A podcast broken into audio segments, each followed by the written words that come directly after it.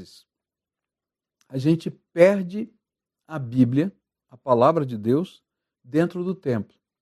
E tem uma história muito interessante na Bíblia, onde o rei Josias manda fazer uma reforma no templo, quando o templo estava é, abandonado, porque o povo tinha se desviado do, do, reino de Deus, da vontade de Deus, do projeto de Deus. E ele manda fazer uma, uma reforma no templo para poder reabrir o templo. E lá no meio da, das coisas jogadas no templo, eles encontram um livro, um livro sagrado, um pedaço das Escrituras. E chega alguém lá e diz assim: Olha, nós achamos esse livro aqui, dá o relatório das finanças, da obra e tudo mais, e diz: Olha, achei aqui esse livro. E aí Josias, com muita, muita apreensão, ele diz assim: Então leia, leia, leia para gente. Ele começa a ler o livro, e quando ele termina a leitura, terminada a leitura do livro, ele tem aquele, aquele mover de Deus, ele diz assim: Nós estamos em pecado. E ele começa a rasgar sua roupa e a chorar diante de Deus e a consultar uma profetisa chamada Uda para dizer o que, que vai acontecer conosco.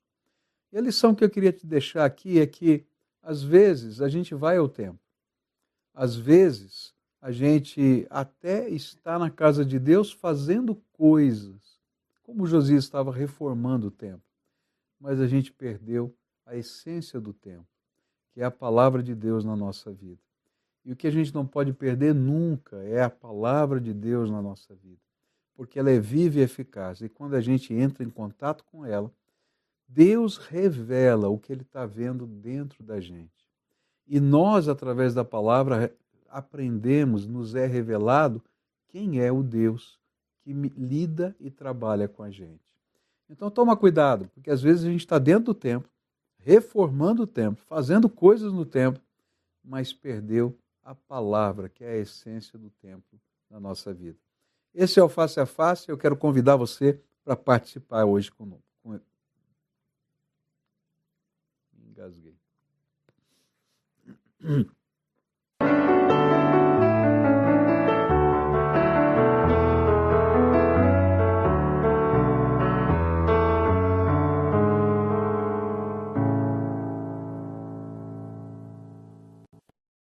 Hoje eu tenho aqui um convidado muito especial, um amigo meu que eu admiro demais.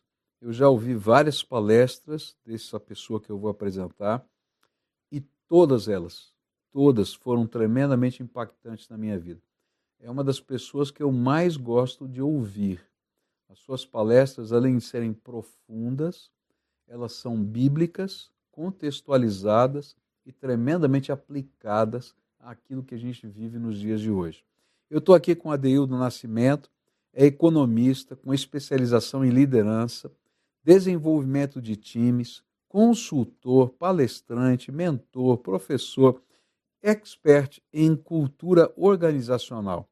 Autor do livro Inteligência Espiritual no Mundo do Trabalho e coautor do livro Canvas pelos Grandes Mestres. Esposo de Josélia e pai do João. E também é pastor. Adeudo, seja bem-vindo aqui na minha casa no Face a Face. Privilégio, pastor Pascoal, com uma abertura dessa. Vou ficar mais feliz ainda. Mas eu falei a verdade, viu? Eu já ouvi várias palestras suas. Você sabe que eu já indiquei você para uhum, muita é gente. É verdade.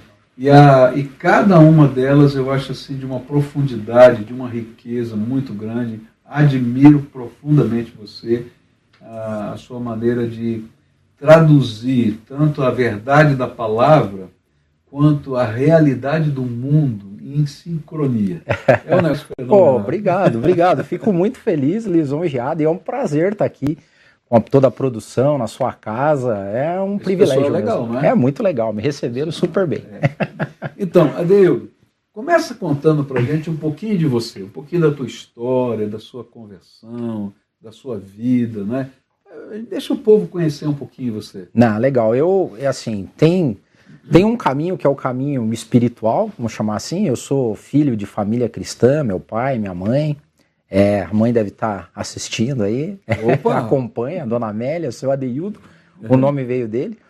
E assim, uma trajetória de um menino que é criado na igreja, vivendo o igreja, tempo. Qual foi a igreja? Assembleia de, Assembleia de Deus. Meus pais são de lá até hoje.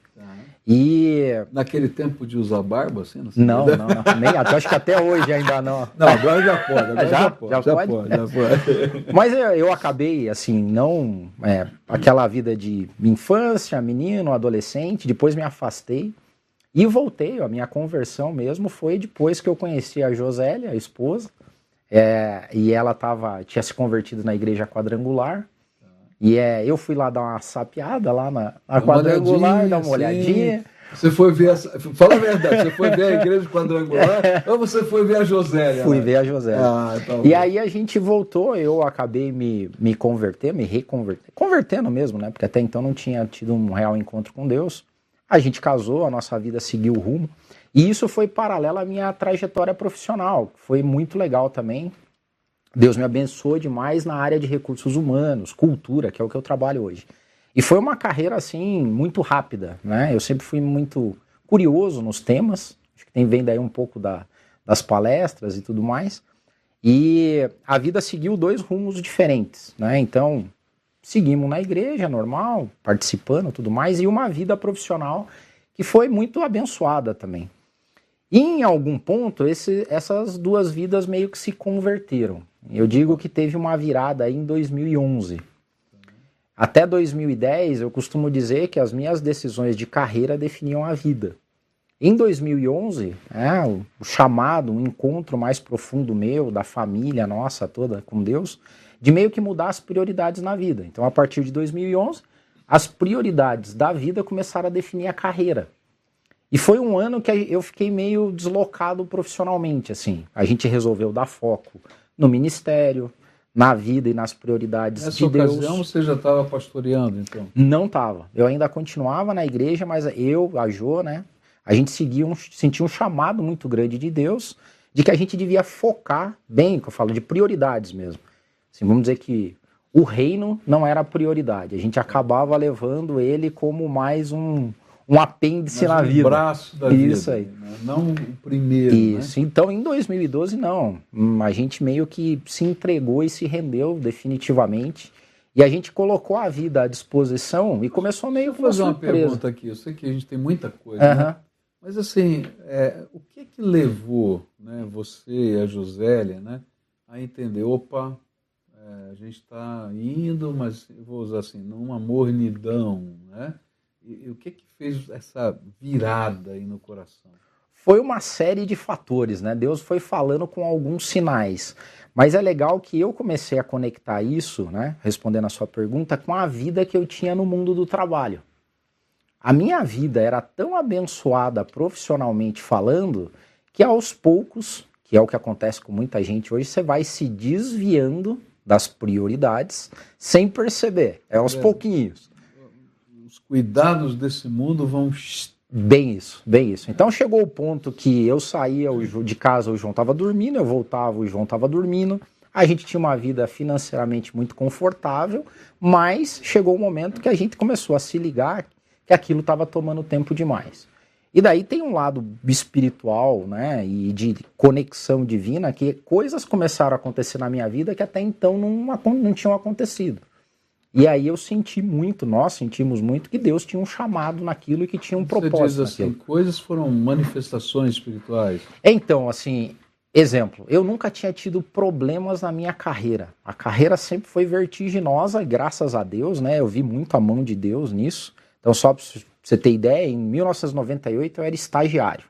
Tá? Então, 98 estagiário, Cravo branco. isso. Fazia lá as coisinhas de estagiário. Dez anos depois, eu era diretor de RH de umas gran- numa das grandes empresas de telecomunicações do Brasil. Então, em 10 anos, você não faz essa trajetória se não tiver, né? Nossa, eu creio assim, se não tiver um propósito divino nisso. E a partir daí, depois de 2008, chegando em 2010, a, a nossa vida bagunçou. E eu vi essa bagunça, né? Assim, tipo Deus mesmo bagunçando. Peraí, ou você acerta, né? Ou eu acerto. Então, ele acertou. Aí em 2011, 2012, 2011 foi esse ano de, de muita é, dilemas, a bagunça toda rolando. E em 2012, definitivamente, a gente falou: as prioridades da nossa vida são Deus. A minha vocação, e eu acredito que é essa, a vocação é levar as pessoas ao encontro das suas vocações também e conectar o mundo do trabalho com o mundo espiritual. Então, e é aí que chamado. começou. Então, aí daí eu comecei a fazer palestras. Olha só, um amigo meu, né, que é um até congrega lá na PIB também, o Fares. O Fares foi meu diretor quando eu era estagiário. Aí um belo dia ele falou: "Você não vai trabalhar mais não?" Porque eu estava naquele dilema. E ele me convidou para fazer um ciclo de palestras na FIEP. E ali começou. Eu comecei a fazer palestras despretensiosamente e as pessoas começaram, pô, você não fala isso na empresa? Você não pode contar pra gente como é que é isso? Daí, ali, só que, de novo, isso não foi programado, pastor. Isso foi assim, primeiro a gente vai levar as coisas do reino. Essa é a prioridade. E Deus veio fazendo um outro lado e fazendo essa transformação. É primeiro o reino de Deus, a sua justiça e Bem todas isso. as coisas vão ser isso aí. E aí a gente, eu até hoje vejo muito a mão, a mão de Deus nisso tudo, conduzindo essa outra parte que hoje é acessória. A prioridade está no chamado, no reino, e o resto é acessório. Só que esse acessório é muito gostoso de fazer, porque daí você conecta empresas, profissionais, que eu continuei fazendo as coisas que eu fazia antes, mas agora de uma outra maneira, não sendo mais executivo de empresa, mas ajudando as empresas no desenvolvimento da sua cultura organizacional. Então é mais ou menos. E se você tivesse que dar um conselho para alguém que está é, naquele primeiro momento teu, talvez numa ascensão profissional muito grande, mas quem sabe não percebendo, porque quando a gente fala de prioridade, é claro que a gente está falando do reino de Deus, mas também às vezes a gente se perde nas prioridades mais simples da vida, né? como casamento, como cuidar dos filhos. E aí, de repente, lá na frente, a gente vai dar uma trombada com a vida e diz: o que, que aconteceu? Né? Então, se você pudesse dar um conselho, você que viveu isso, para alguém que talvez esteja vivendo esse tempo de, de angústia, né? o que, que você diria? Então, é aí entra o desenvolvimento do coeficiente espiritual, que foi uma coisa que eu comecei a estudar logo depois que eu saí que é você não perder o sentido da vida. Tá. É, então, assim, a gente, quando o mundo do trabalho é, nos consome, então, e me consumia, ele é sorrateiro. Você tem a noção que você está. Você tem a suposta noção que você está fazendo aquilo com um sentido maior, mas você vai sendo engodado num espírito individualista, muito egoísmo, porque você tem essa suposta pretensão de que o trabalho que você está fazendo é pela família. Aí você passa pouco tempo com a família. Você começa, você tem a suposta impressão que você está fazendo para garantir o sustento financeiro. Chega um momento que o sustento financeiro já está resolvido e você continua trabalhando e acumulando. E isso é muito, assim como eu digo, é sorrateiro. Então, assim, a dica que eu, que eu dou é nunca, jamais perder o senso de prioridade na vida e não acreditar que o sentido da vida vai estar diretamente ligado ao trabalho remunerado, ou ao emprego, que é uma pegadinha hoje, né? Então, então eu vi, eu vi nessa trajetória muitos executivos caírem nessa Bom, você armadilha. aqui num, numa vertente que vai entrar no próximo assunto que a gente vai colocar aqui, né? Você falou sobre coeficiente espiritual. Uau, né? Isso aí é um termo legal. É... E você tem um livro né, que fala sobre liderança espiritual no mundo do trabalho. Então, que negócio é esse de coeficiente espiritual e liderança espiritual no mundo do trabalho? Dá uma dica aí pra gente. Ah, legal. Então, daí, quando eu saí, eu escrevi o livro, né? Esse aqui foi o livro. E até quero agradecer aqui a toda a sua audiência. Eu mandei esse livro para o senhor ler. O senhor leu, me deu vários. Antes de publicar, alguns feedbacks muito interessantes, né? Guardei todos eles para mim. É, e nessa época, o que, que aconteceu? O coeficiente espiritual ele começou a ser estudado, ele começou a aparecer. É, esse termo foi cunhado por uma filósofa, física, é, teóloga também, da MIT, Harvard, chamada Dana Zohar. Na década de 90, a neurociência começou a evoluir. As, a gente começou a ter scanner, né, tomografia, e a galera começou a fazer esses experimentos com as pessoas ditas espiritualizadas. Pessoas que creem em transcendência, como nós. Né? A gente crê no mundo transcendente. E quando eles começaram a investigar isso pelo método científico de mapeamento do cérebro, começaram a notar que a neuroplastia desses cérebros são diferentes. Então, tem áreas no cérebro que são ativadas quando as pessoas estão desenvolvendo alguns atributos, que alguns até nem sabem, de coeficiente espiritual. Gratidão, senso de pertencimento, quando enxergam sentido na relação da vida dela com alguma coisa transcendente. Isso, pô, isso aí tem a ver com a nossa fé, isso aí tem a ver com o que a gente prega e que Quer assim, quando você está vivendo a fé, o seu cérebro mostra. Você mostra. pode escanear que vê. Perfeito. Uau. É isso aí. E ela cunhou o QS, no livro dela tem um, um, um, termo interessante que ela diz o seguinte: existe um ponto de Deus no cérebro. Ela, essa é uma frase do livro dela. E você vê, ela é uma, é uma, uma cientista. Uma boa parte da, da, da academia ainda considera a pseudociência, claro, porque você não consegue provar a transcendência. Também acho que nunca vão conseguir. Mas você começa a ter sinais para começar a fazer experimentos. E foi o que ela começou a fazer.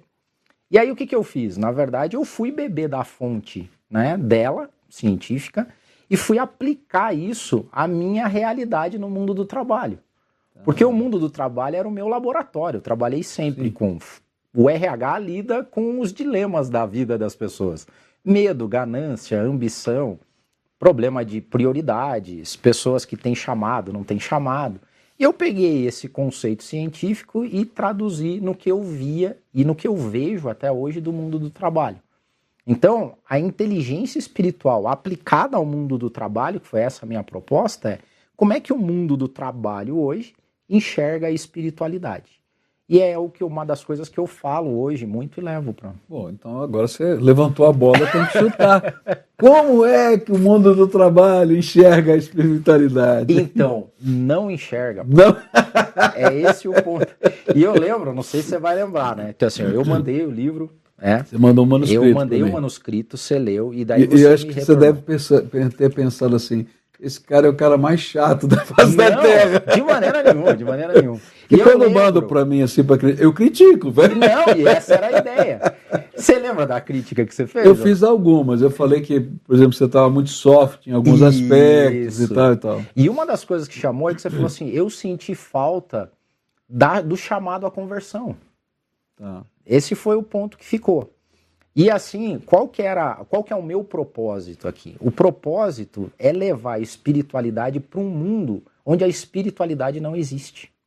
Então, hoje o mundo do trabalho, ele é hermético a qualquer coisa transcendente, qualquer uma. O mundo do trabalho, ele virou hedonista, competitivo e extremamente materialista. Né? O meu amigo que desenhou a capa do livro, que é o Ney Zuzek, quando a gente estava comentando, a, a, capa, por exemplo, é toda amarela e tem uma janela azulzinha, Sim. que é a janela do espiritual. Tá. Então a ideia é levar para um mundo que é totalmente materialista a espiritualidade. É começar a falar do tema. Isso é tão, é tão hermético hoje, pastor, que quando você vai falar de espiritualidade no mundo do trabalho, o pessoal já não quer conversar pelo simples fato de você falar que é espiritual. Porque tem assim, pô, como vai falar de espiritualidade? Aqui não tem nada de espiritual, aqui é. Então, quando você consegue abrir essa janela da espiritualidade, você abre um canal para começar a discutir as coisas transcendentes, né? Então, a minha proposta era, ei, existe algo mais do que isso aí que você faz, que é levantar cedo, trabalhar um monte, pagar boleto e voltar. Não tem, tem mais sentido na vida do que só fazer isso. Uau. É verdade, né? Tem... Hum. Então, assim, o resumo é que não tem espiritualidade no mundo do trabalho e a proposta é levar. Levar a espiritualidade. E, e, e a espiritualidade, no sentido é, da, na, da neurociência, está em determinados sentimentos ou determinadas, é, vamos dizer assim, qualidades, se a gente pode dizer assim, virtudes, né, que você vai desenvolvendo na sua vida. Isso como gratidão, aprender a ser agradecido. Esse é uma, um valor espiritual, mas que você incorpora no dia a dia da vida, é isso? É isso.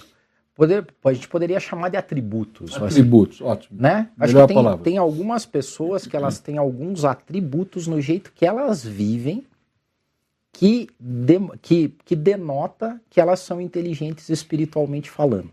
Então, um deles é a gratidão. Tem um outro que eu acho muito legal, que é o senso de prestação de contas. As pessoas que são transcendentes, né, como nós, e a gente acredita que esse, as coisas não acabam aqui. Né? Que você tem pagamento, retribuição num outro plano, né? num plano espiritual. As pessoas, por exemplo, que trabalham e vivem sem lógica nenhuma de transcendência, que acreditam que tudo vai acabar aqui, quando você leva elas para o mundo do trabalho, elas são extremamente individualistas, puxa o tapete do coleguinha, elas é, desviam grana, subornam os outros. Por quê? Porque já que. fins justificam os meios, vamos embora. Isso aí.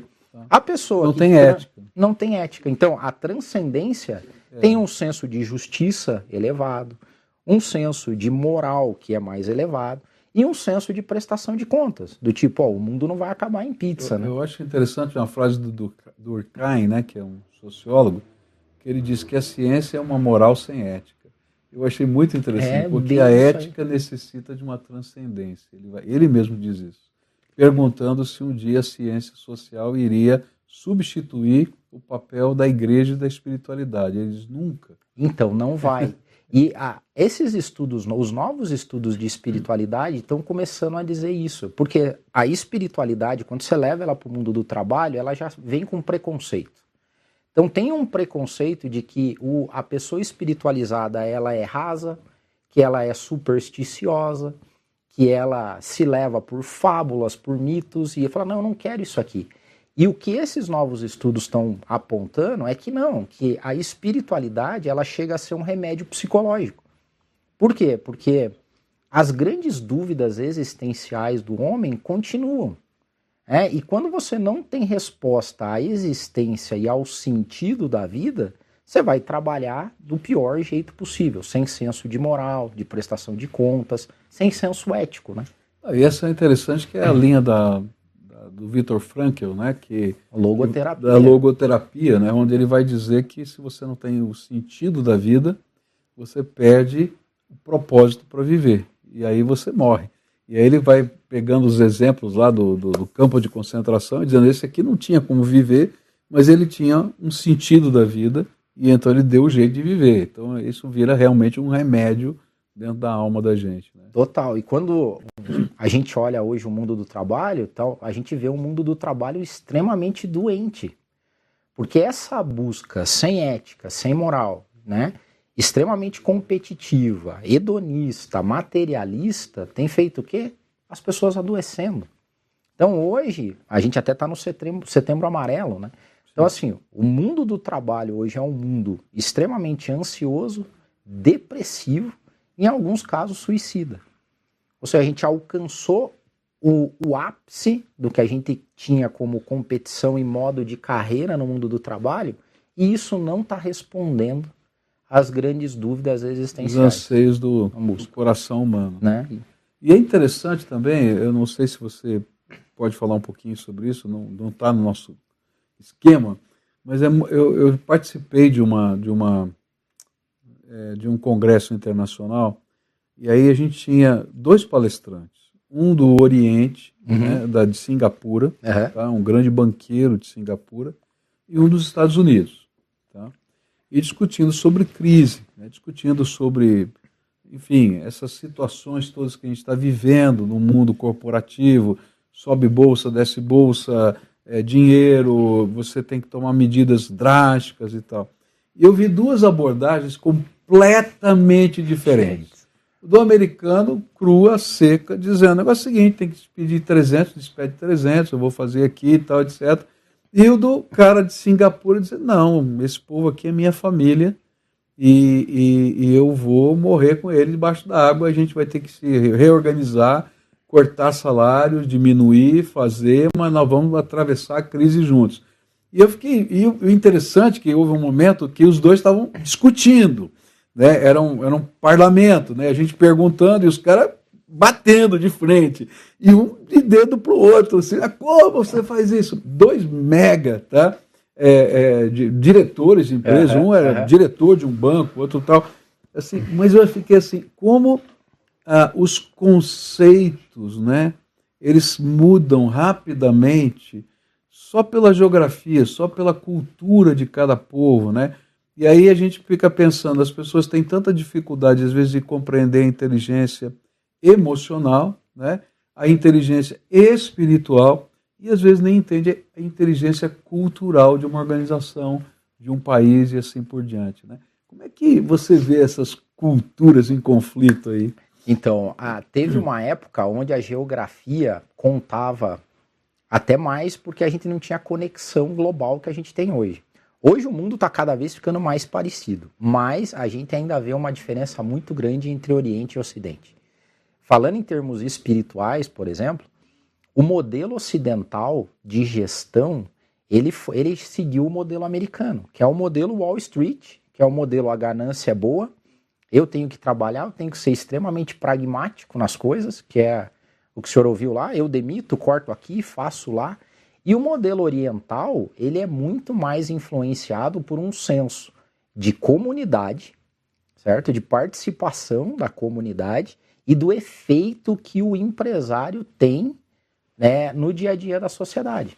Então, você pegar lá, o, o, o você pegar um empresário japonês, a, a performance dele está intimamente ligado à moral dele, né? Isso é verdade. Lá no Japão tem vários empresários que depois que a sua empresa vai à falência, ele comete araquiri, né? Ele te dá cabo da vida porque ele não cumpriu o papel dele. Então ele tem um senso de vocação naquilo que ele tem, o oriental, muito mais do que o ocidental. Eu achei interessante, assim, porque os dois, dois crentes, né? Uhum. Tá?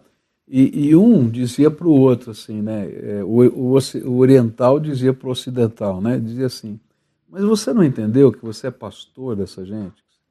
Que Deus te colocou lá como ministro do céu para lidar com essa comunidade, que você não está lidando com o funcionário, está lidando com a família dele, com os filhos dele, não sei o quê, que você tem uma missão. E o outro dizia, não, eu tenho que separar isso aqui. É, e assim, é um muito legal, é. assim, mas foi uma discussão assim, eu fiquei olhando assim, dizendo, olha como a cabeça é, é totalmente diferente. diferente. Mas aí, uma vantagem de crescer no coeficiente espiritual é que você começa a transcender a cultura e você vai para os grandes dilemas existenciais e de sentido de vida. Voltando ao Viktor Frankl lá, né, na logoterapia é, o QS ele suplanta o QE, por exemplo, que é o coeficiente emocional. emocional. O emocional ele tem diferença entre a geografia, porque o emocional é como você lida com a emoção que você está tendo. Então, assim, o americano tem um jeito de lidar com a emoção, nós latinos temos outro, o oriental também tem outro. Então, é, e o africano, outro o completamente diferente. Total. E é esse QE não está dando conta hoje independente da, dos países, aí, de um modo geral, dos dilemas da vida. Ou seja, a gente vai continuar tendo dilemas de comunidade no Ocidente e os dilemas, talvez, mais estruturais do americano e do ocidental.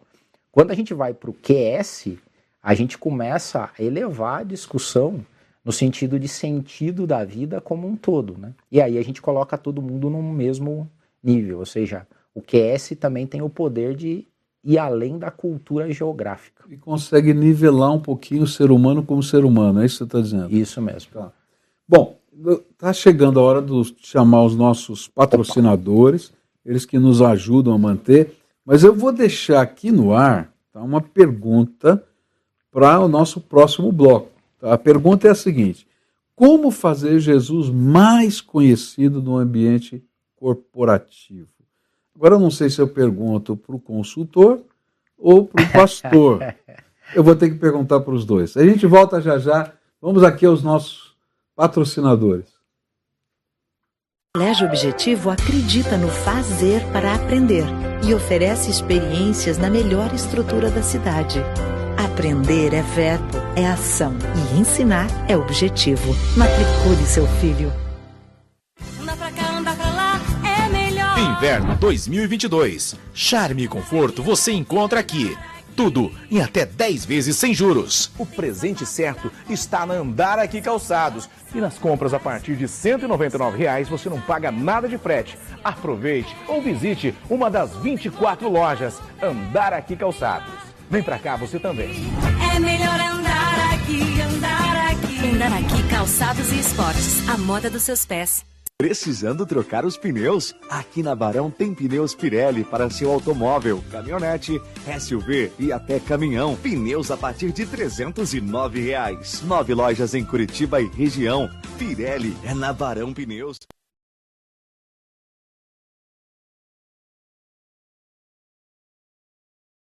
O Colégio Objetivo acredita no fazer para empresários, empreendedores e executivos. Estou aqui para contar que o próximo evento Quindo Conexão acontecerá no dia 12 de setembro, numa segunda-feira, a partir das 18h30, no Ópera Concept Hall em Santa Felicidade. Lá teremos um tempo para comer bem, fazer network, falar de fé e trabalho. Venha se inspirar e quero desafiá-los a convidar um amigo ou outros empresários e empreendedores que queiram alcançar e inspirar para que também se engajem em negócios com o propósito do reino. Adquira já o seu ingresso de seus convidados, pois as vagas são limitadas. Bom, vamos voltar aqui. Eu deixei no ar aqui uma pergunta, mas antes eu vou só fazer um convite. Quando terminar aqui, viu? A gente vai sortear, se você não ouviu no começo, os livros que eu prometi aqui da Johnny, tá? Johnny Erickson, tá? Daquela sua tetraplégica que a gente assistiu o programa dela há duas semanas atrás. E nós vamos distribuir sete livros, sortear sete livros, para aqueles que já se inscreveram no sorteio. Fica até o final para você ganhar o seu livro, para a gente conseguir o seu endereço para mandar pelo correio para você. E eu prometi esse livro também. É Vida Sim, que fala sobre aborto, sobre o testemunho de alguém que passou por isso e que realmente descobriu algum sentido na graça de Deus e diz: olha, não vale a pena isso, vida é vida. Então, esse também vamos sortear no final. E para o pessoal todo que está na produção, esse eu não posso convidar você. A Master Pizza nos mandou aqui o jantar de hoje, Adeus. Nós vamos comer juntos Muito aqui. bom, muito eu bom. quero desde já agradecer o pessoal da Master Pizza aí que é, é, olha, tá com a gente aí, apoia aí, é um dos que estão sempre conosco aqui nos ajudando.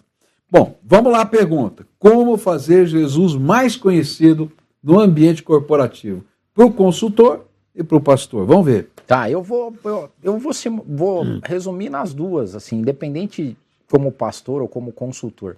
Tem uma frase de Francisco de Assis que eu sou fã dela. Ele diz: pregue o evangelho sempre e, quando necessário, use palavras. Bom, É, o testemunho do cristão no ambiente de trabalho hoje, ele é crucial para que esse ambiente que está tão poluído, que está tão doente, é, seja tocado. Então, assim, as, as lógicas do mundo do trabalho que a gente tem, que são essas lógicas, de novo, materialistas, consumistas, hedonistas, competitivas, se nós, como cristãos, adotarem, adotarmos as mesmas, Jesus vai ficar descolado disso. Do contrário, se a gente vai para o mundo do trabalho com a proposta de Jesus no seu modelo de desenvolvimento do time, de contato com as pessoas, de trabalhar pelo bem do outro, de servir, de resolver problemas, a gente vai ter uma janela absurdamente aberta para a gente, possibilidades muito grandes de professar isso. né? Então, pastor, eu acho que a gente tem que começar com o nosso testemunho. Então vamos lá. Testemunho é uma palavra que tem muitos sentidos semânticos aqui Uhum. para quem está ouvindo. Uhum. Eu posso chegar e começar a pregar com o meu testemunho, contando a minha história. Mas o que na prática você quer dizer com testemunho, talvez até sem palavras? Vamos pegar- Vamos pegar coisas práticas. Vamos pegar o líder, Tá. porque esse eu acho que é uma coisa, assim, li seu livro e uma das coisas que tem lá no início do seu livro, e eu concordo com isso, é que você diz lá que quando você foi buscar a liderança, você sempre viu os exemplos do mundo corporativo tentando ser aplicados Sim. no mundo eclesiástico, né? E isso é a realidade. O que a gente precisa fazer? Um pouco inverso. Exemplo, teve um, do- um dos grandes best-sellers do mundo da liderança foi o Monge e o Executivo. Que Seu- pegou os princípios da Nossa, Bíblia, Isso aí. criou numa historinha linda e, Isso, envelopou e assim, e caiu como água no deserto. e tem lá. outros livros, eu acho que do Blanchard, também seguem a mesma linha, que ele pega valores da escritura e, E e faz coloca assim. lá. Estou lendo um agora sobre ele, dele, sobre o segredo, se não me engano. Ah, esse eu não conheço. É muito interessante. Muito, legal. Muito. Então, assim, se a gente pegar um líder hoje, né, assim, porque o líder ele tem poder, ele tem influência dada a ele. Foi dado o poder, um nome, chefe, coordenador, mestre, tem mestre de obra, não, o nome é mestre. Mas ele tem o poder na mão para poder, né, com essa chancela da empresa, a executar com o seu time né, né um, uma, um, um microambiente, uma microcultura.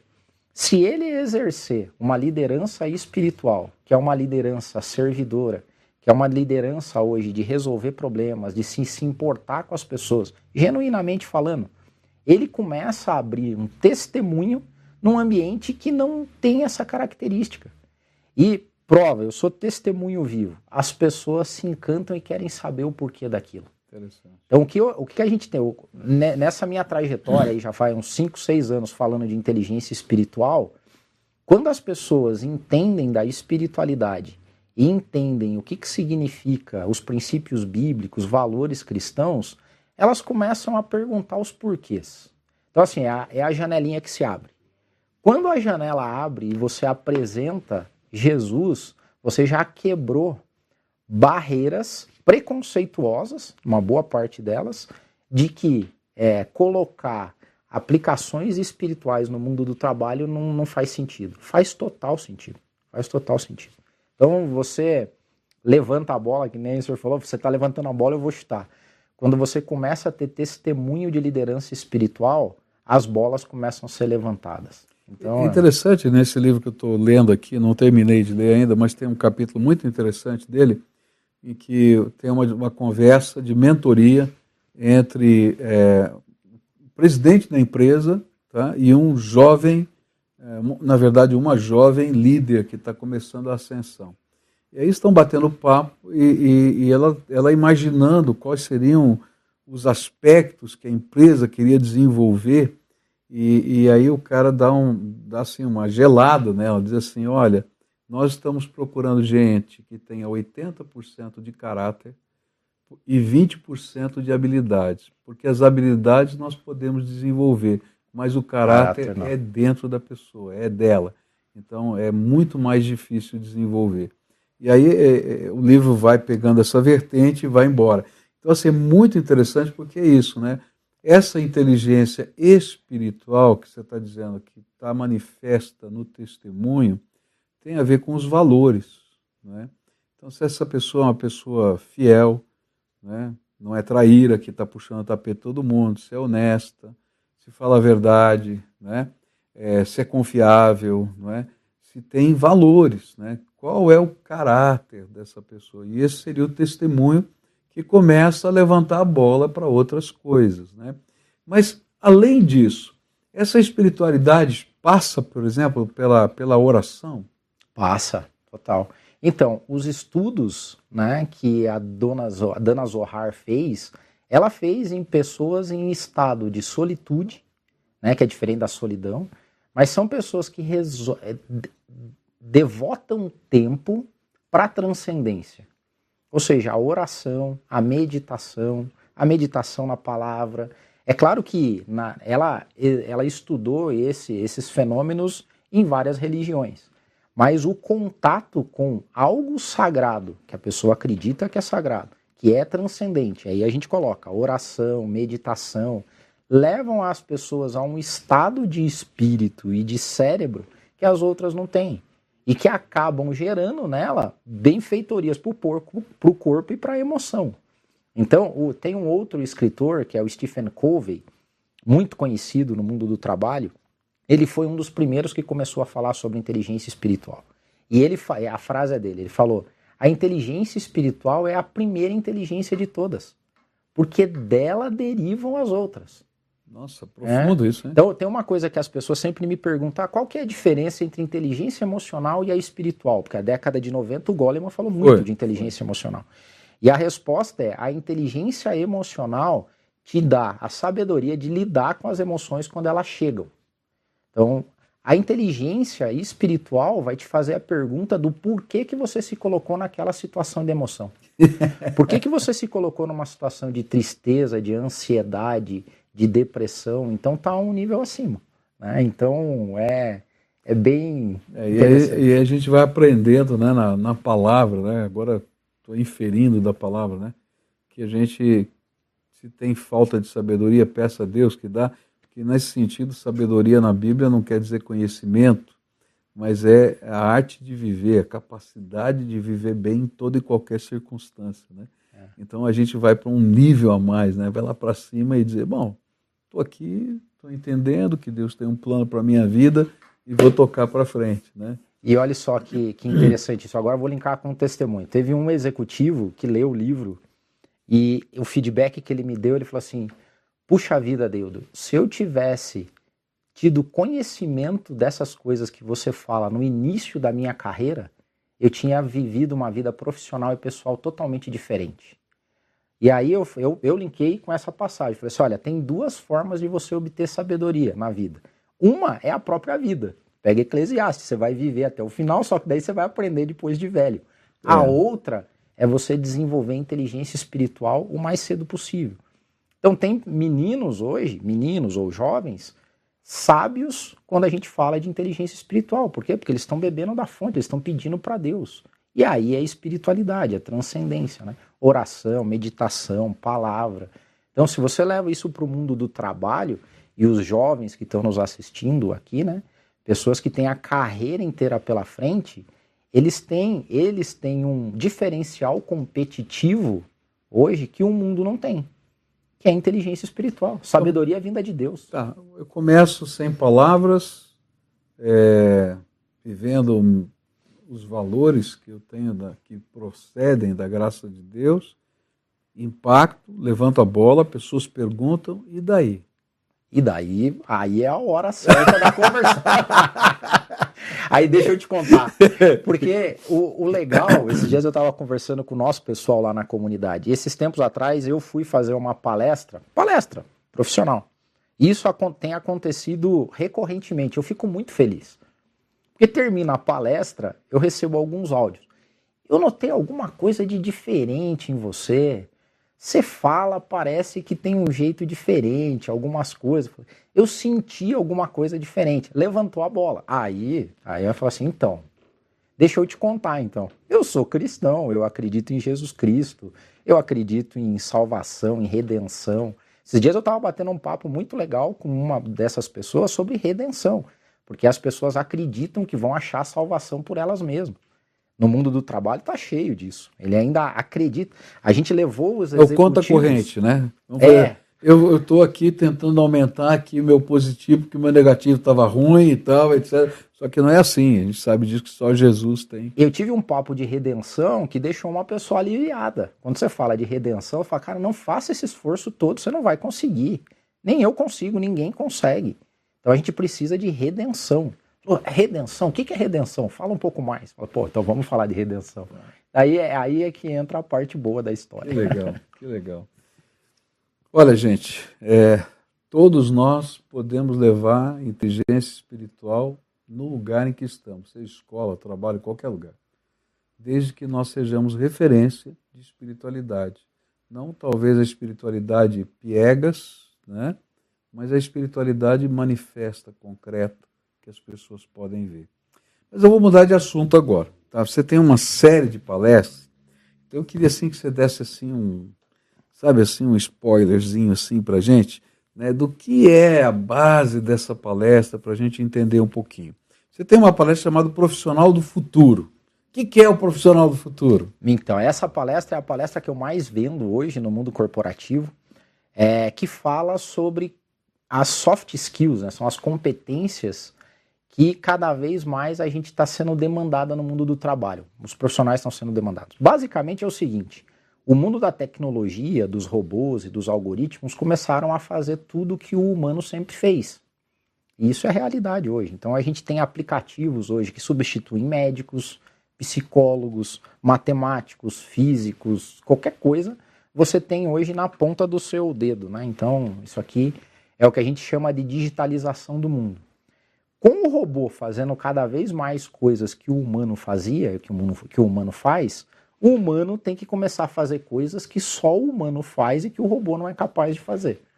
E aí nessa palestra eu falo sobre quais são as novas competências para esse novo mundo que está se desenhando na frente da gente, né?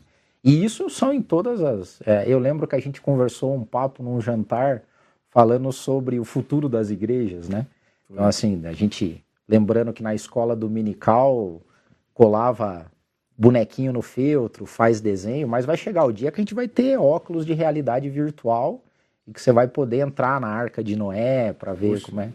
Então, assim, imagine. Tá perto, tá pertinho. Tá pertinho de acontecer. É. Então, se você pegar um, um professor, uma professora que é pedagoga, ela tem que começar a usar a tecnologia como ferramenta para que isso acontecesse, para que isso aconteça, né?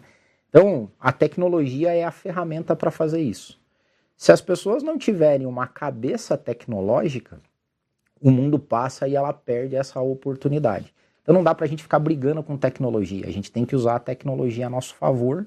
Né? E aí essa palestra fala um pouco disso, para a gente mudar e perder os medos que se tem com tecnologia. Eu brinco que é, você não pode ficar com medo do robô te escravizar. Você tem que escravizar o robô, deixar ele com a parte chata e você faz a parte boa. legal, legal. Bom, Adildo, é o seguinte, eu vou ter que fazer uma pausa e a gente vai Bora continuar lá. daqui a pouquinho eu vou sortear os livros agora, porque nosso tempo está acabando. Tá, tá bom. E daqui a pouquinho eu vou entrar, tá? No nosso, no, no, no meu site para continuar conversando sobre isso, tá? Produção, eu tenho aqui mais sete minutos para entrar, é isso? Acho que dá para fazer uma pergunta, eu faço sorteio depois, não é isso? Deu? Tem pergunta aí para Deildo aí? Se você quer fazer pergunta, manda aí. Pinga daqui a fogo, pouco a gente fogo. vai vai aqui botar ele no crisol aqui. Vamos dar um jeito nele aqui. Bom, próximo aí, tem uma outra palestra tua, tá? Que é sobre liderança para alta performance. Opa! Eu acho que eu estou precisando assistir essa palestra aí para a gente aprender algumas coisas aí. Viu? Posso fazer uma conexão então? Então vamos lá. No Kingdom, que é dia 12, segunda-feira que vem, segunda que vem, dia 12, Isso. É, eu vou falar de cultura de performance. Opa! tem muito dessa. Performance e propósito. Tá. E daí eu vou falar um pouco sobre. Nossa, você já viu a propaganda aí? Dia 12 tem o jantar do Kingdom e o palestrante é o Adeildo. Não perde, não, é benção. É. Tá? E aí, performance, né? Como é que a gente conecta essas coisas até. Tem alguns clientes meus hoje que a gente desenvolve cultura de alta performance com princípios e valores cristãos, né? Então, quando a gente linka isso com o chamado bíblico, vamos dizer assim, é, primeiro, nós somos um povo que tem que trabalhar, pastor. Preguiça não dá não. não faz parte. Assim, Deus trabalha, né? Jesus falou: "Meu pai trabalha até é. hoje eu trabalho. Então esse é o primeiro. Você sabe que esse é um valor assim tão forte que você, no tempo que eu eduquei os meus filhos, eu acho que eu ia para cadeia, né? Porque porque é o seguinte, para mim trabalho é valor. É valor. É valor, não é não é outra coisa, é uma coisa que você tem que desenvolver na vida, né? E eu comecei a trabalhar cedo, porque era de outra geração, outra época, e o pessoal da minha geração trabalhou cedo. Mas eu fiz os meus filhos começarem a trabalhar muito cedo. Né? O meu filho começou com 15 anos a trabalhar, a minha filha também. Né? E eu dizia para eles assim: Não, pai, mas por quê? Meus amigos falaram: Não interessa. Quando eles forem estagiários, você vai ser o chefe deles. E foi exatamente o que, que aconteceu. aconteceu. o pai deve estar assistindo aí, o seu Adeildo e a dona Amélia. O pai também, eu tinha 14 anos, ele também achou um primeiro emprego para mim. Vamos lá. E olha só que curioso, já volto nessa pergunta. Hoje a cultura começa a se falar no Ocidente no antitrabalho. Vou falar, tem um movimento hoje antitrabalho, que na verdade é, a gente está perdendo o termo. Não é antitrabalho, devia ser anti-emprego. Né? Porque o pessoal não quer ter emprego. Agora, trabalho, a gente trabalha, tem que trabalhar. Se você não trabalhar, você morre. Né? Então, assim, cultura de performance é cultura de trabalho, cultura de trabalho bem feito e com régua de definição do que é bom. Então Deus cria as coisas, olha, Deus que é Deus, olha, é bom. É bom. Então, não, tem que avaliar. Né? Tem que ter avaliação, tem que ter meta, tem que ter objetivo. Você não pode trabalhar solto. Então, basicamente é isso. Legal. E fica um spoiler aí de segunda-feira. Legal, segunda-feira você não pode perder. Vamos lá então para o sorteio. E eu vou continuar daqui a pouco no meu YouTube aqui com as outras perguntas que estão aqui penduradas. Eu estou gostando demais desse negócio aqui. Então nós vamos sortar, sortear agora o livro da Johnny. E aí a minha produção já colocou aqui para mim, já disse aí, ele, nós fizemos o seguinte, né, produção? Olhamos em todos os canais e sorteamos quem se, inscre, quem se inscreveu em cada canal, é isso? A ah, quem escreveu lá, eu quero o livro da Jone, na outra semana, nas duas semanas atrás, então nós separamos e fizemos o sorteio, tá? E eu vou anunciar a resposta. E quem ouvir o seu nome aí, entra lá em contato com a gente pelo e-mail contato pascoalpiragine.com.br para solicitar então o seu livro, colocando o seu endereço para a gente mandar aí pelo correio para você. Então aqui a primeira pessoa que ganhou o primeiro livro, são sete livros da Johnny, tá? Foi a Maria Helena Moreira. Então Maria Helena Moreira, você ganhou um livro da Johnny aqui a história dela é magnífica, maravilhosa, tá? Então entra aí, contato arroba pascoalpiragine.com.br, passa para gente o seu endereço para a gente mandar para você pelo correio. Segundo livro da Johnny agora, a Norma Narciso. Norma Narciso. Entra aí, contato arroba pascoalpiragine.com.br e manda o seu endereço. Terceiro livro da Johnny, tá? Gerson Carvalhal. Quarto livro da Johnny, Roberto Rezende. Quinto livro da Johnny, Deus Amar França. Sexto livro, Jussara Fazani. E sétimo livro, Marli Ataíde. Tá? Vou repetir aqui. Marta Helena Moreira, Norma Narciso, Gerson Carvalhal, Roberto Rezende, Deus Amar França, Jussara Fazani e Marli Ataíde. Eu vou deixar lá esses nomes depois, amanhã, se você perdeu isso aqui, nas minhas redes sociais, chamando você para procurar a gente, tá? Agora, o livro É Vida Sim, tá? Da Elizabeth Lemos, Leal, tá aqui, tá? Então, esse é um livro só, tá? Sorteada foi a Isa Ribeiro de Camargo. Isa Ribeiro de Camargo. Então, contato arroba. Bom, nesse minuto eu estou saindo do ar lá da Rede Super e também do canal da PIB. E você pode entrar já agora no meu canal. E eu vou deixar meu abraço, minha saudação para você que continua com a programação da Rede Super. E a gente continua aqui com a Adeildo com as perguntas que a gente tem para ele no meu canal. Te vejo no próximo Face a Face, você que vai continuar aí na Rede Super e quem vai migrar para lá, pula para lá que a gente continua, tá bom? Até mais. Bom, vamos continuar. A gente está no ar lá, tá? Tem pergunta aí, produção? Tem, a Cristiane mandou algumas aqui. Mandou? Tá lá com ele, Adeildo? Mandou. Então eu não tenho a pergunta, que eu estou sem telefone aqui. Não, Vamos lá. O que, que chegou aí para você? A Elvia mandou aqui: se no mundo corporativo a gente pode apresentar a cosmovisão bíblica de trabalho, emprego, dinheiro e assuntos afins. Elvia, falar de inteligência espiritual é essa porta que se abre. Porque quando a gente fala de espiritualidade, espiritualidade é uma, uma lente de cosmovisão espiritual. E aí sim dá para falar sem dúvida nenhuma e é até mais acessível. Como é que eu tenho feito isso, né? É técnica de palestra, né? Vamos dizer assim, eu apresento o problema primeiro para depois propor a solução.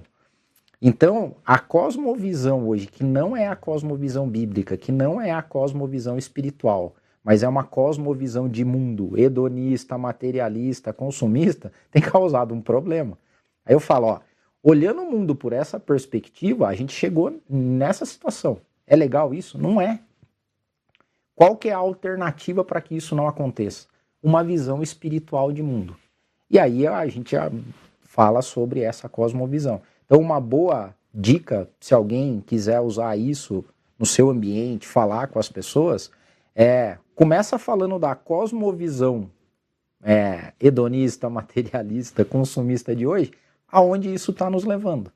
E depois apresente a sua cosmovisão. Porque a cosmovisão cristã, bíblica e espiritual é de uma vida boa. E aqui é legal também falar de um paradoxo hoje, que tem um paradoxo da felicidade. A pessoa que coloca como meta de vida ser feliz acaba infeliz. Uau, isso é, é interessante. Por quê? É resiliência. Isso aqui hoje tá. Isso é em estudo de psicologia social que fala sobre o movimento da resiliência hoje, né? Que a gente está. Você tem que ser resiliente ao extremo, é inteligência emocional. E as pessoas estão tentando desenvolver inteligência emocional para viver num, num, quase num eterno estado de felicidade, que é impossível. No mundo a gente vai ter aflição, vai ter Jesus falou, é. vai ter um monte de problema. E quando você seta a vida para ser feliz, as pessoas estão ficando cada vez mais infelizes. Porque o mundo seta. O nível de frustração vai lá Absurdo, absurdo. E quando você coloca não como meta na vida ser feliz, mas como meta na vida ter sentido, logoterapia, Viktor Frankl, e a gente conecta com a vocação, que é o que eu falo muito, as pessoas chegam, independente do tempo, da idade, com um senso de realização. Passaram por perrengues, passaram por dificuldades, trabalham todo dia em situações difíceis, que não lhes rendem glórias, dinheiro, mas chegam em casa com um senso de realização, de que fizeram o que tinham Legal. que ser feito. Legal. Então a, a, pergunta da Elvia é: sim, sem dúvida nenhuma dá. É claro, Elvia, que tem pessoas que são preconceituosas. Você vai ter locais onde as pessoas não querem falar, né? Uma das coisas que eu, ve, que eu sofro muito hoje, quando eu vou falar, não sofro, mas que tem um certo preconceito, é que quando eu falo, vamos falar de espiritualidade, fala, não, eu não quero que fale de religião aqui. E aí entra, pegando a sua introdução lá, é, e o que você falou agora no, no, meio da nossa conversa, de que você tem que ter o mínimo de autoridade para falar de uma espiritualidade efetiva, não de uma religiosidade vazia. Né? Então, normalmente, o que eu falo para as pessoas é que tem muito religioso que não é nada espiritual. É verdade. Mas obrigatoriamente, quando você se eleva em espiritualidade, você vai ser religioso. Uhum. Mas é um religioso bom. Né? Mas a gente está. Mas, muito... mas, eu acho assim que, é, que a espiritualidade, né, esse é um sentimento que eu tenho, genuíno, não estou falando de uma religiosidade vazia, de alguma maneira inspira. Porque a pessoa vai olhar e dizer, pô, mas o que, que é isso? Né? Não entendo muito esse jeito, essa maneira de ser, né? Mas interessante, né? Então, é, e, e, aí é, é, esse nó que dá na cabeça, né? É, é, é, uma coisa muito legal porque as pessoas querem realmente perguntar como é que funciona isso, né? E é legal. É, até tem alguns cientistas nessa linha de psicologia social e inteligência espiritual que eles estão fazendo uma pergunta assim: é, tem como o mundo viver sem religião?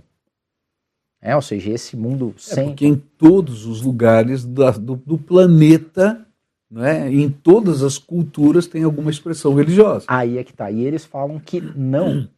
Por quê? Porque o ser humano ele é transcendente. A gente tem a necessidade de uma conexão maior. E interessante que é o próprio IBGE, né, que diz que cresceu o número né, é, dos chamados sem religião, uhum. né?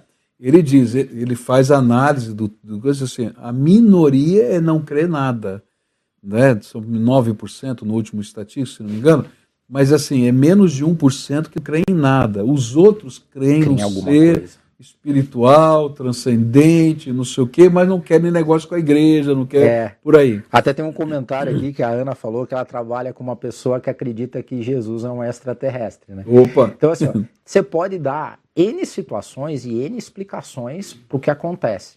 Mas a religião normalmente é a que causa a transformação social. A gente chegou até onde a gente chegou, historicamente falando, pelo papel da religião, pelo papel da igreja.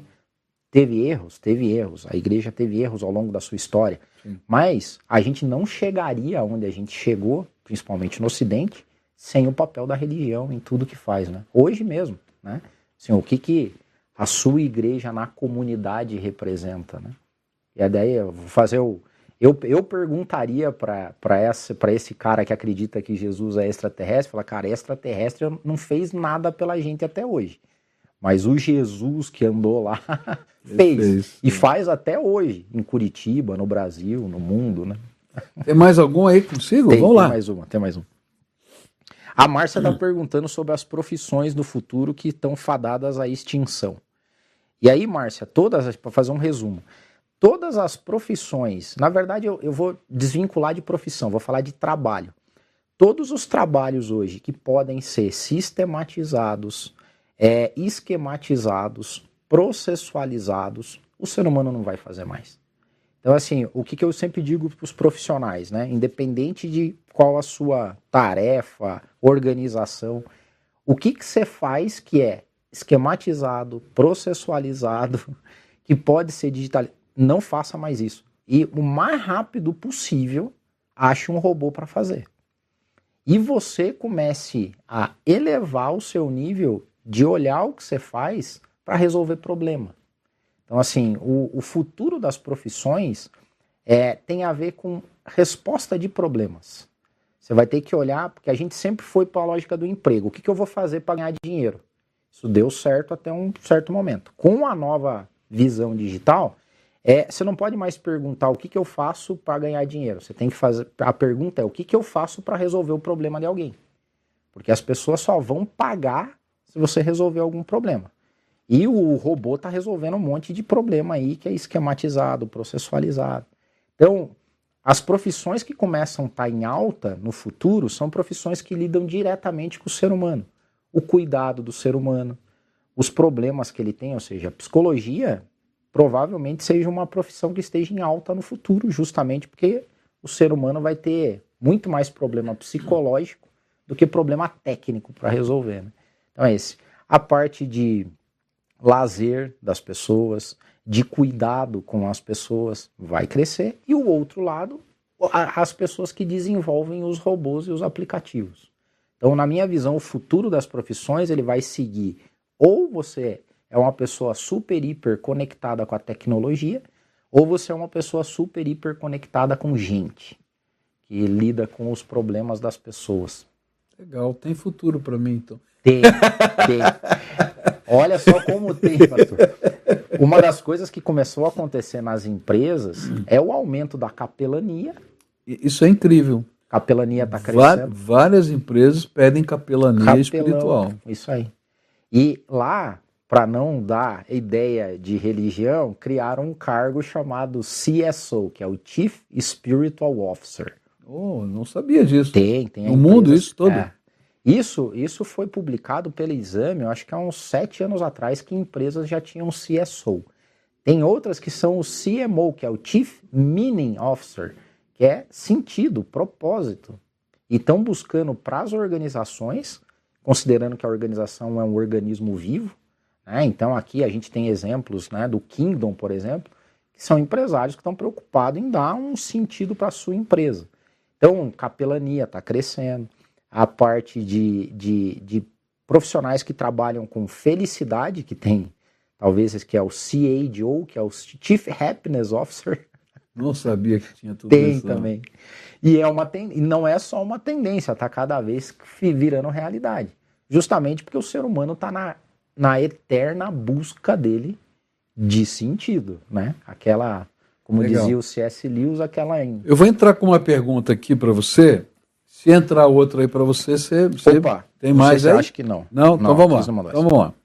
É, você tem uma outra palestra que eu queria que você desse uma dica aí para gente. Não somos os mesmos e não vivemos como nossos pais. Conflito de gerações. E é ah. conflito mesmo. É, o que, que aconteceu? A gente tem um termo sociológico chamado cultural gap. Em, uhum. em cultural é, lag em outras traduções. Quem cunhou esse termo foi o William Ogburn, ele é um sociólogo da década de 50, olha só, década de 50. 50. Em 50 ele dizia o seguinte: o mundo material evolui muito mais rápido do que a gente consegue acompanhar. Ele Imagina. 50. Se ele vivesse hoje, então estava lascado. Esse viu? é o ponto. Ele via que a gente lá na, no modelo de vida americano que já tinha um descompasso entre o mundo material e como as pessoas conseguiam acompanhar ele. Isso foi se acelerando ao longo do tempo. Hoje a gente diz que a mudança social, pelo advento da tecnologia, principalmente, faz com que avós vivam em mundos completamente diferentes dos netos.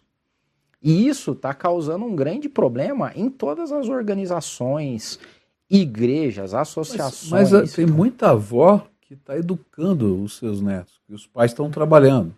E assim mesmo são os mundos muito separados. Muito, muito. Eu não sei se o senhor tem essa dificuldade, né? Eu, por exemplo, quando eu vou ministrar, ou seja, vou é, pregar lá na comunidade, é uma dificuldade você conseguir ter um sermão, vamos dizer assim, que toque todas as idades, né?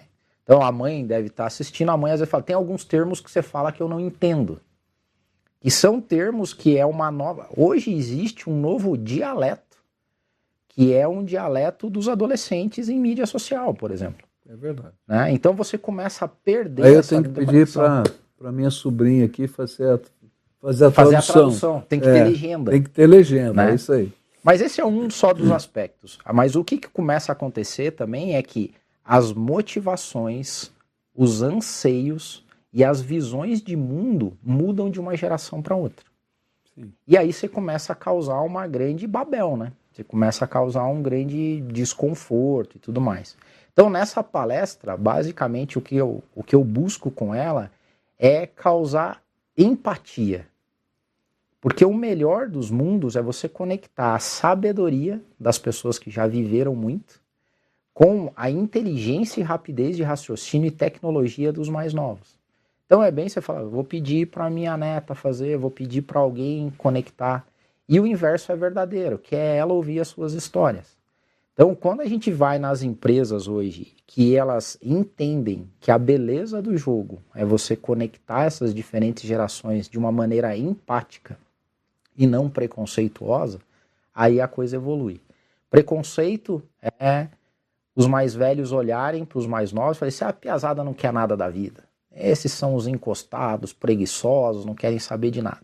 E o preconceito do outro lado é falar assim, ah, esses velhos não entendem de nada. Eles não sabem o que é tecnologia. Nem apertar os botãozinhos do telefone eles é, aprenderam ainda. É então, quando olha com preconceito, todo mundo perde. É Quando a gente consegue olhar com um olhar empático, né, e tentar olhar pelo, pelos olhos deles, né, daí a gente consegue conectar as gerações. E vai ser cada vez mais difícil, né, porque a gente Legal. tem nativos digitais agora, que é a galera que já nasceu com a tecnologia fazendo parte da vida deles, né, diferente de quem se adaptou, que é o que a gente chama de imigrante digital, né, então a gente saiu do modelo analógico e está indo para o modelo digital, e N formatos aí. Bom, outra palestra sua aqui que eu achei interessante diz assim: construindo times de alta performance. Aí eu falo sobre o desenvolvimento, a importância que hoje a gente tem que dar mais ao time é, do que ao indivíduo. A gente vive no mundo da colaboração.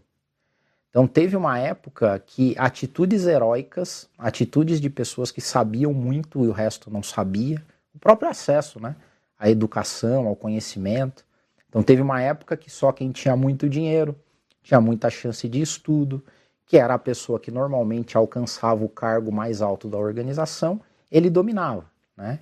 Então uma Barça na nossa época custava uma infinidade de dinheiro. Verdade. Hoje a Wikipédia é um dos organismos de, de cooperação e colaboração top, assim, é o extremo. A Wikipédia é o, é o must da colaboração no mundo hoje. São pessoas indo ao, ao limite do debate sobre um verbete colocando todo o seu conhecimento lá. Então, todo o conhecimento humano hoje, ele está estocado digitalmente. Nesse novo mundo, o time de posse dessa informação, ele tem um peso maior do que o indivíduo. A frase que a gente usa no mundo, nesse novo mundo, diz assim: por mais inteligente que você seja, você jamais vai ser mais inteligente que o mundo todo. E o mundo todo hoje está conectado. Então, quando a gente vai construir um time de alta performance, o time é mais importante que o indivíduo. Então, que barreiras que a gente começa a ter que quebrar? Em primeiro lugar, o individualismo, o estrelismo. Eu faço, eu ganho, você perde. E a gente começa a construir um senso de comunidade. E é legal que isso também foi evoluindo, né? Vamos pegar lá no seu livro, você fala de Jetro, né? Jetro e Moisés, que era um modelo extremamente hierárquico. Quando a gente vai para Jesus, o modelo de Jesus já não foi hierárquico, né? O modelo de Jesus já foi de um modelo mais participativo e colaborativo. Ele, ele treinou é, o, os apóstolos ali no on the job, que a gente fala, fazendo e caminhando junto com eles, a ponto de dizer: chamo vocês de amigos. Então, quando a gente vai, pega esse, essa, exacerba isso para o mundo hoje, o mundo é muito mais uma pegada de time, né? Círculo, um grupo de pessoas com lealdade, com princípios e valores idênticos, trabalhando por uma causa. Esse é o mundo de alta performance hoje. É o mundo do time e não é mais o mundo é. do indivíduo. Mas o próprio modelo de Moisés evolui, né? Porque ele, quando ele pega os 70, uhum. tá? Aí e, e, o povo vai dizer assim, mas ele não está jogando com a gente aqui, porque tal, não sei o que, está lá, aqui. Ele diz assim, ó, queria que todo mundo fosse profeta. É. é aí ele já tem uma já tá, visão, tá, começa, já começa a, a, entender o processo de modo gerente, diferente, né? Ok, outra palestra que você tem aqui, que é conhecida, é o futuro na gestão de pessoas. A, o essa eu falo direto para o público de RH, né? Porque essa é a minha comunidade. A, o RH, que sempre foi aquele departamento pessoal, que era contratado para contratar gente, para demitir gente, para cuidar da folha de pagamento, isso né, é o exemplo de uma profissão que cada vez mais está processualizada, esquematizada. Está perdido. Está perdido.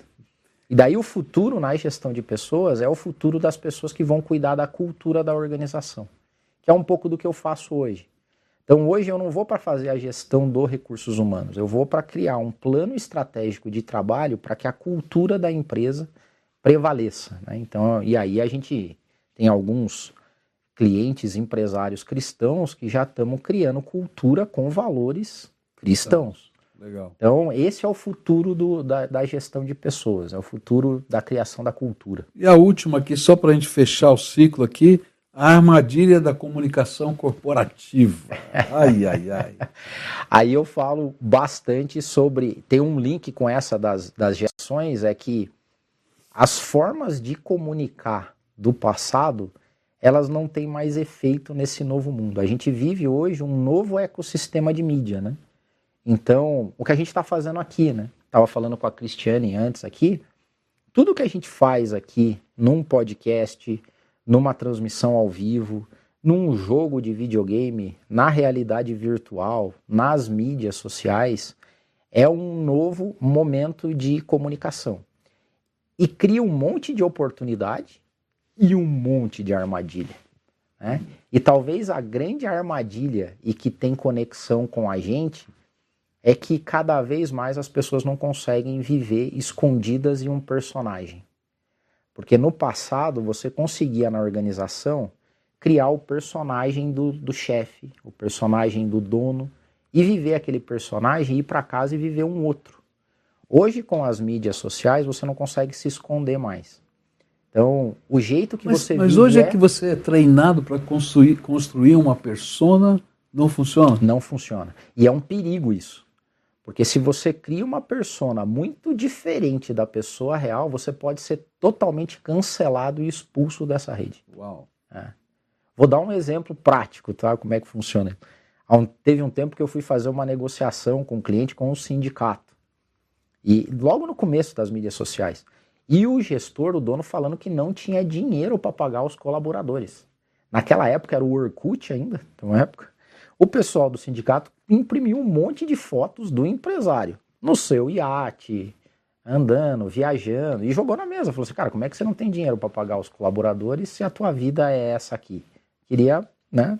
Então hoje a gente se expõe cada vez mais. É um perigo criar persona que não seja real. Né? Você pode sim ter técnicas, táticas. Agora a maior armadilha de todas é criar uma persona que não representa você na essência e os teus colaboradores descobrir isso. Aí você perdeu completamente o respeito, a autoridade perante eles e o exemplo, né? Aí também é, uma, é, um, é um exercício extremamente cansativo você tentar ser o que não é o tempo todo, né? Então, assim, eu digo assim, seja o que é, né? Para mim foi libertador quando eu cheguei aqui na, na PIB, né? Eu cheguei, olhei para a igreja, a igreja era bastante tradicional na época, eu tinha 29 anos, chegando aqui para ainda para saber se ia ser convidado ou não, eu cheguei para minha esposa e disse: Olha, acho que aqui não tem nada a ver comigo e, e, e eu não tenho nada a ver com, com aqui, né? Mas a gente foi orar, né? E eu com aquela crise, né, emocional, o que, que é isso? Como é que vai ser?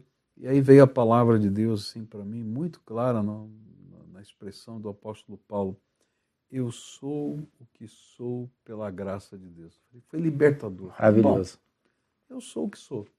Aí eu fui pregar, peguei o sermão que eu tinha pregado na semana anterior na minha igreja lá em São uhum. Paulo. Falei, bom, eu tenho que ser o que sou, então vou pregar esse mesmo sermão aqui. Uhum. Não vou pregar o melhor sermão que eu já preguei na minha vida. E, e foi tão interessante porque essa transparência ao longo de 34 anos tem construído meu ministério aqui. Eu tenho alegria disso. Maravilhoso, pastor. Gente, nós vamos parar por aqui. Espero que você tenha gostado do Face a Face. Né? Obrigado aí o pessoal da Master Pizza. Nós vamos comer pizza Opa. agora, daqui a pouquinho, Bom. junto com toda a produção. Obrigado, Adeildo, pelo seu carinho, pelo Obrigado, seu tempo. Pastor. Prazer. E lembrando você que pode participar do nosso encontro do Kingdom na próxima segunda-feira, dia 12 nós vamos estar lá no Inteligência Espiritual. Tem o link para comprar e no meu site também, adeildo.com. Então tá aí, tá? Obrigado, gente. Obrigado por ter pulado aqui para o meu é, YouTube, tá? E eu espero você no próximo Face a Face, a semana que vem.